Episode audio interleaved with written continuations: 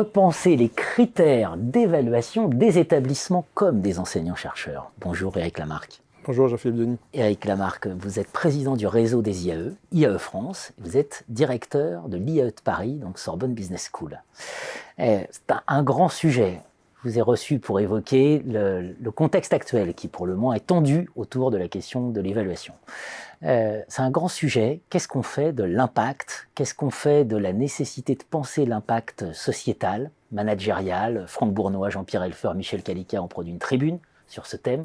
Qu'est-ce qu'on fait de tout ça alors qu'on a le sentiment que finalement, pour l'instant, rien ne bouge? C'est-à-dire, il y a les revues académiques classées et le job d'un enseignant-chercheur, c'est d'être chercheur au moins moitié de son temps et donc publié dans des revues. Bah, effectivement, dans, l'idée, il faut faire évoluer ou repenser. Euh, on parle beaucoup de transformation, en fait, sauf chez nous. Quoi. je remarquais que la transformation, on en parle beaucoup dans les cours, transformation des entreprises, des organisations. Et nous, non. Enfin, la, seule transformation était donc euh, le fait de ne plus recourir au CNU ou de ne plus faire de concours d'agrég, donc euh, des choses qui sont très, très orientées sur, voilà, sur une certaine idéologie de la façon d'ailleurs de recruter des gens. Euh, le recrutement, qu'on a évoqué dans, un, autre interview, s'inscrit dans une stratégie d'établissement et donc dans une évaluation des établissements. On a pris soin hein, par le passé de, séparer l'évaluation des établissements avec l'évaluation des individus. Ça a peut-être d'intérêt, mais euh, les deux étant évidemment connectés et la façon dont on recrute dans un établissement étant déterminée par euh, ces évaluations individuelles, je pense que d'abord, il n'y a pas eu beaucoup de dialogue entre les établissements et les structures d'évaluation comme le CNU. Moi, je me souviens à l'époque, en tant que président de CNU, euh, je, je disais, mais il faut parler, euh, quand on parlait de, la fin de la grecque, enfin, quand on parlait de ces sujets-là, mais je dis, il faut parler avec les présidents d'université, voir comment on emboîte le niveau national d'évaluation, c'est-à-dire qu'est-ce que fait le national, qu'est-ce que fait le local par rapport à des stratégies euh, d'établissement.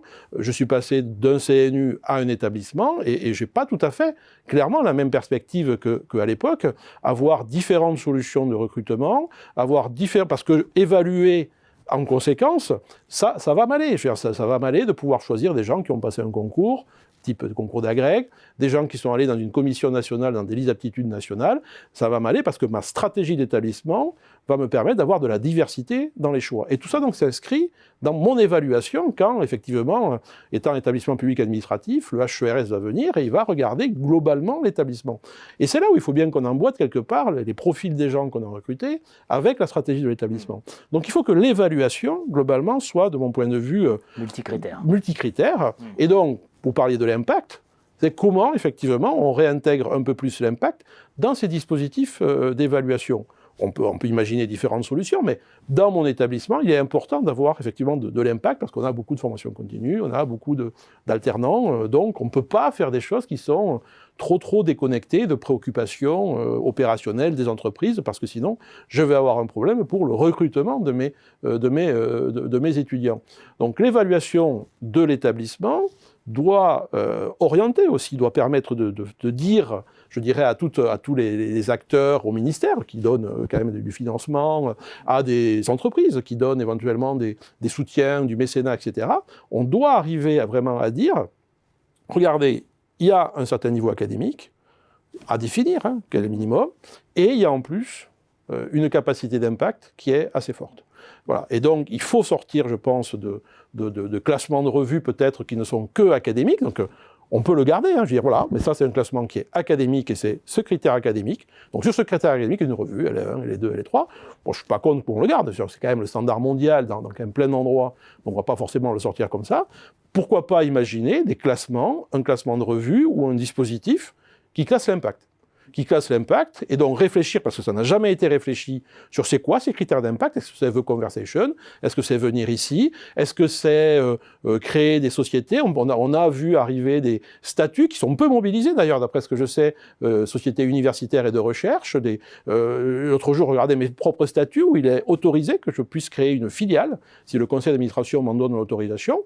Donc il faut aller plus loin que ça. Il faut, faut dire, voilà, la valorisation, c'est The Conversation, c'est les échos, c'est euh, Xerfi, c'est euh, tout ce qu'on peut imaginer comme support alternatif, c'est de la valorisation, mais aussi on peut bien classer des établissements.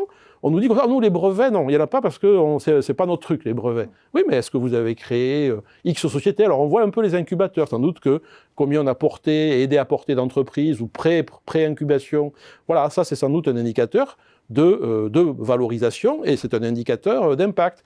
Il y a plein aujourd'hui d'incubateurs sur le social entrepreneurship ou des choses comme ça. Donc on va trouver impact social, etc. Donc on va trouver tout ça aujourd'hui de, disponible. Ben, mesurons l'action des établissements euh, là-dessus, mesurons l'action des enseignants-chercheurs là-dessus, mais je pense avec une voix à côté. Et après, le directeur d'établissement aura eu ses listes d'aptitudes avec éventuellement quelque chose qui ressemble au CNU, mais revenant à des listes classiques de revues, et il aura des indicateurs un peu d'impact et d'activité, et il élaborera son recrutement en fonction de sa stratégie et de ce qu'il souhaite. C'est comme ça que font tous les gens qui ont des responsabilités et qui doivent recruter pour leurs propres établissements. Je regrette que ça encore, ce ne soit pas discuté et que on retire un petit bout de quelque chose sans s'inscrire dans une perspective d'ensemble, pensant que finalement c'est anecdotique, alors que c'est absolument pas, parce que ça peut vraiment déstabiliser tout le système plus que forcément l'améliorer. On rappellera que le ministère avait commandé un rapport hein, sur, la valorisation de la recherche et un des rapporteurs était Emmanuel Macron en 2007.